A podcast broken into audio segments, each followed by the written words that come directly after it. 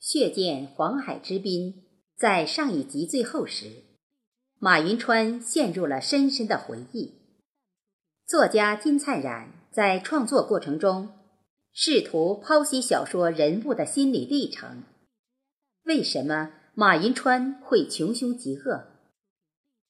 现在，就请各位听众再次跟随我主播贝西一起来分享《血溅黄海之滨》的十二集《马云川的秘密》，看看与听众的想象是否有几分相似。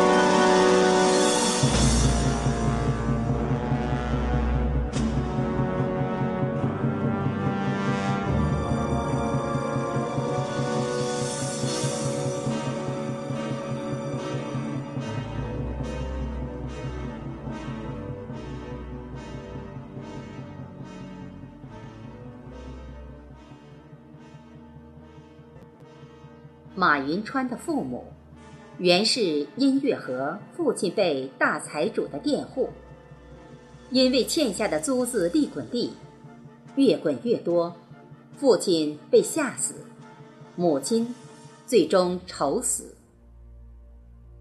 临终，母亲向女儿透露了一个天大的秘密：马云川有一个双胞胎亲妹，一出生。就送人了。生辰八字、乳名及送往地址，母亲说完后，两腿一蹬，没过多久就咽气了。从此成了遗孤的马云川，立志有生之年必须完成两件事：一是找回失踪妹妹，二是报仇雪恨。这两件事恰巧集中在了一起，那就是阴府。从小埋下仇恨种子的马云川，势单力薄，除了活在仇恨的阴影里，根本力不从心，无济于事。等到他羽翼丰满时，阴府早已成为昨日辉煌。音乐河抗战胜利后。回来过一趟，从此渺无音讯。后来，音乐盒的上门女婿王浩民土改时被镇压，马云川报仇的迫切性大减，反而同情起殷府的后人了。这同情心或许还掺杂一些其他因素。到底是什么因素呢？在他青春年少、充满荷尔蒙发育阶段，根本没能意识到。马云川开始交往异性朋友的过程中，才慢慢的、偶然的又苏醒了他复仇的动机。马云川曾经是王守仁同一所小学的同桌。二人都与殷府渊源不浅，课余自然相关话题不断。此时的马云川，复仇的种子已经被爱情坚实的土壤压得像石板一样，根本无从生根发芽。二人其余话题无所不谈。巧合的是。谈论的中心都集中在赵红莲身上，因为母亲临终前提到的双胞胎的乳名是小莲子，因为王守仁眼前追求的女朋友名字叫赵红莲，因为自己在与王守仁朝夕同桌相处的过程中，已经暗恋于对方。我想见见。马云川提出要求时，亲情暂时越过了爱情。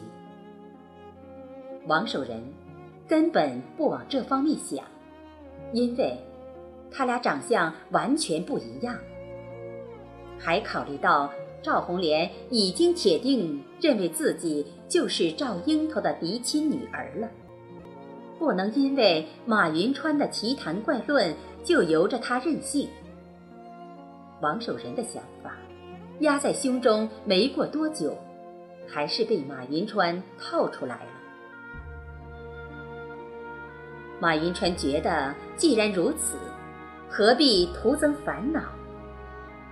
如此，亲情的相认重新被爱情压到了石板下面，似乎再也不想寻找孪生亲妹了，觉得两者必居其一。鱼和熊掌怎可兼得？家仇逐渐被情敌取代似的了。其实，马云川。还有一段唯独他个人知道的耻辱，情愿代替棺材的耻辱。说出来，世上不会有任何人原谅他的耻辱；说出来，肯定有不少人会不介意食其肉，寝其皮的耻辱。说出来，亲情相认，更加谈不上。争取爱情，同样会遥不可及，所以打死他也不可能说出口的耻辱。到底是什么耻辱呢？成为遗孤的马云川，豆蔻年华时，含苞待放时，比他之后的成年时期。即所谓到了羽翼丰满的复仇年龄时，不知道要甜蜜、天真、童趣，甚至冒昧多少倍呢？村里有一个人，人称楚双子，三代单传的父母，含在嘴里怕化了，顶在头上怕晒了，捧在手里怕摔了。所以，思来想去，觉得唯独起名双子，或许能够宽心。早就垂涎欲滴的楚双子，表现得特别殷勤，看不出丝毫觊觎之恶心。天天不是为马云川担水，就是为马云川犁地，还为马云川。垫资进学堂读书，久而久之，马云川觉得双子可靠，但是长相太丑。底气不足的父母有心促成，中和基因，后代不至于一直丑陋不堪下去，香火才能越延续，越扩朗开来，而不是像现在这样。如同走进死胡同，越来越萎蔫下去。马云川正摇摆中，媒婆们纷至沓来，可能看出有机可乘了。马银川有松口的迹象了。马银川这才知晓，楚双子原来是村里赫赫有名的楚家独子。这反而让他唯恐避之不及。所谓大户人家，都是吃人不吐骨头的豺狼，表面上惩恶扬善，实际上口蜜腹剑。所谓穷则独善其身，富则达济天下。这些刚刚教书先生灌输的新名词。感性认识越发虚幻了，讽刺气味越发浓烈了，几乎忘却了痛苦而不堪的回忆再次浮现眼前，而且越发清晰了。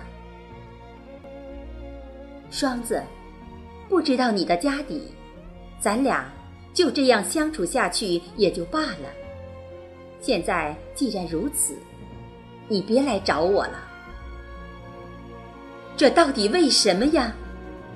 楚双子的初恋无疾而终，怎么问，都在没能有解释了。本来很单纯的一个人，第一次在爱情面前碰了一鼻子灰，从此再不学好，吊儿郎当，成为混世魔王的楚双子万念俱灰，渐渐的当上了本地恶霸的头子，就连当时本地最大的财主殷府，都让他三分，因为殷老爷难得在家。因为楚双子结交了小鬼子这层关系，还因为楚双子为了爱情走火入魔到疯狂程度，就连三代单传的父母都拿他没有办法了，打不得，骂不得，最后竟然与阴府留守的王浩民及王守仁的叔叔商量对策。